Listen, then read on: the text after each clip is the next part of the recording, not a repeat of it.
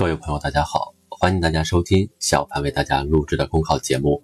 节目文字版下载，请关注微信公众号，跟着评论学申论。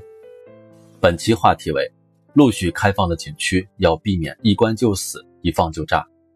近来，由于疫情的影响，全国各地人们的生活都按下了持续月余的暂停键，让很多人感到憋闷。当下正值春暖花开的季节，各大景区纷纷开张。也就为民众提供了一个绝佳的释放出口，也因此，二月二十三日，西湖景区结束临时封闭后首个周末，断桥游客量超五千人次。同期，北京香山游客激增，甚至出现堵车情况。全国各地还有不少游客在游览过程中摘下口罩，享受春意。景区有序开放了，民众当然可以出去走走看看，舒缓一下一个多月以来紧绷的神经。户外行走也能强身健体。本身也有助于继续抗击疫情。然而，正如专家已经反复提醒的，疫情尚未解除，绝对不能大意。一旦因为聚集而出现病毒传播，就会破坏好不容易取得的成绩。因此，地方政府也好，景区也好，一定要多一些戒惧之心，多一些谨慎之心，多一些克制之心。诚然，疫情发生以来，旅游行业受到严重的影响，在在四十多天的冰封期里。很多景区不仅没有收入，还要支付运营费用，这对他们的运营以及当地的经济打击不可谓不重。但是，越是这样，越应该在开始放开时就应该保持冷静和秩序，以免功败垂成。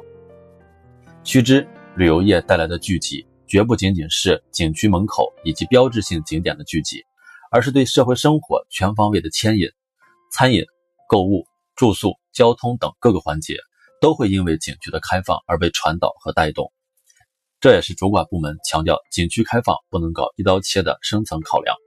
只有陆续开放，才有可能做到有序可控。各地一拥而上，必然导致各个链条的全面吃紧，之前已经形成的防控局面也会面临严峻的挑战。一旦出现危机，那么旅游业开放挣回来的一点钱，可能需要全社会付出代价。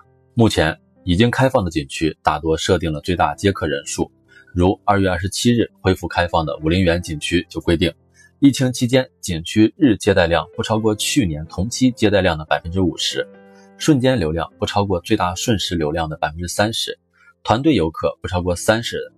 但问题是，这样的设计模型只是一种理想化的情况，分散的自主的民众不可能根据这个数据来安排行程。这就要求各地政府必须有一个明晰的制度设定与风险处置预案，坚决杜绝出现瞬间人员聚集的情形。同时，一般民众也应该具备足够的风险意识。当下疫情远远没有过去，多一些耐心，多一些忧患意识，既是为自己负责，也是不给社会添乱。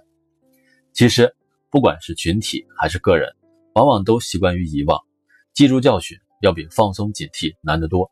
但是，不管记住教训有多难，也必须坚守底线。在这场抗疫中，我们已经付出了巨大的代价，不能再因为一时的不慎而继续付出代价。本节目所选文章均来自人民网、求是网、学习强国。申论复习，请关注微信公众号，跟着评论学申论。